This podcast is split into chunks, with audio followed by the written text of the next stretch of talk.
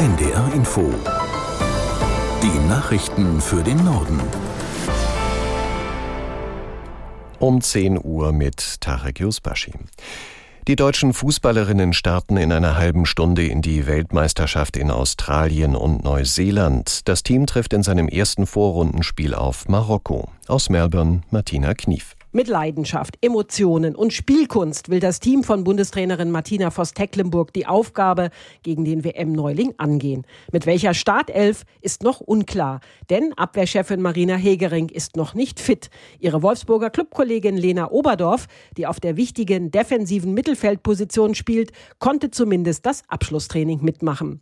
Im Winter von Melbourne, in dem heute bei gefühlten 10 Grad wenigstens die Sonne scheint, möchte die deutsche Mannschaft mit einem Sieg zum zum Auftakt gegen Marokko den Grundstein für ein gutes Turnier legen.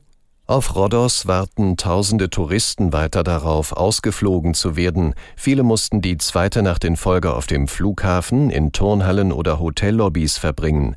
Die Waldbrände auf der griechischen Insel wüten weiter. Aus der NDR Nachrichtenredaktion Laura Janke. Die Einsatzkräfte haben die ganze Nacht weiter versucht, Flammen zu löschen. Seit es wieder hell ist, sind auch die Löschflugzeuge wieder unterwegs. Unterstützung kommt aus Frankreich, der Türkei, Kroatien und Jordanien. Vor allem das Feuer im Zentrum der Insel ist nur schwer unter Kontrolle zu bekommen. Der starke Wind facht es weiter an. Es ist aber nicht nur Rhodos betroffen, auch auf Korfu werden mehrere Orte geräumt. In der Nacht hat die Küstenwache schon 1000 Urlauber und Einheimische mit Booten in Sicherheit gebracht.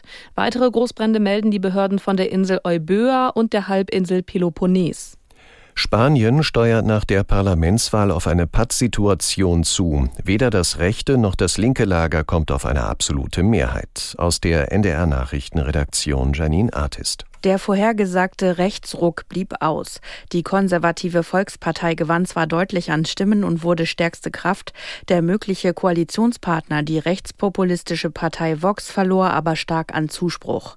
Die Sozialisten um den amtierenden Ministerpräsidenten Sanchez legten leicht zu und wurden zweitstärkste Kraft.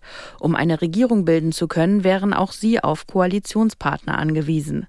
Im August wird sich das neu gewählte Parlament konstituieren.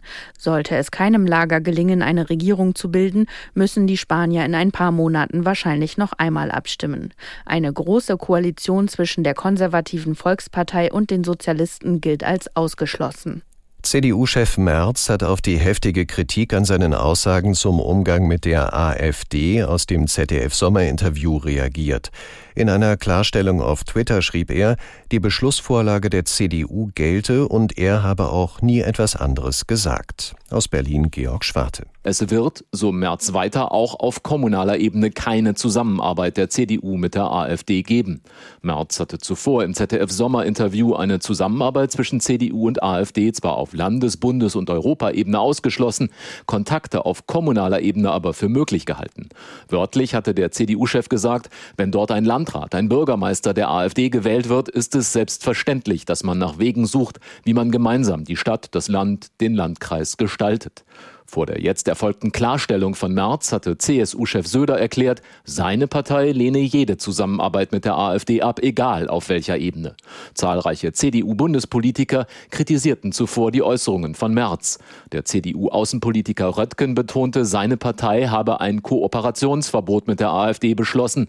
Jeder, der das ändern wolle, müsse dafür auf einem Bundesparteitag der CDU eine Mehrheit finden. Auf Sylt wollen heute wieder Punks ihre Zelte aufschlagen. Wie schon im vergangenen Jahr planen sie ein Protestcamp, in dem sie etwa einen Monat bleiben wollen. Die Veranstalter erwarten bis zu 50 Teilnehmer. Mit der Aktion wollen die Punks nach eigenen Angaben gegen eine Spaltung der Gesellschaft protestieren. Das Protestcamp findet dieses Mal etwas abgelegener statt, im Ortsteil Tinnum nahe des Sylter Flughafens. Vor einem Jahr hatten zeitweise mehr als 100 Punks vor dem Rathaus von Westerland gezeltet. Das Camp wurde letztlich geräumt. Anwohner und Urlauber hatten sich über Lärm, Dreck und Gestank beschwert. Soweit die Meldungen.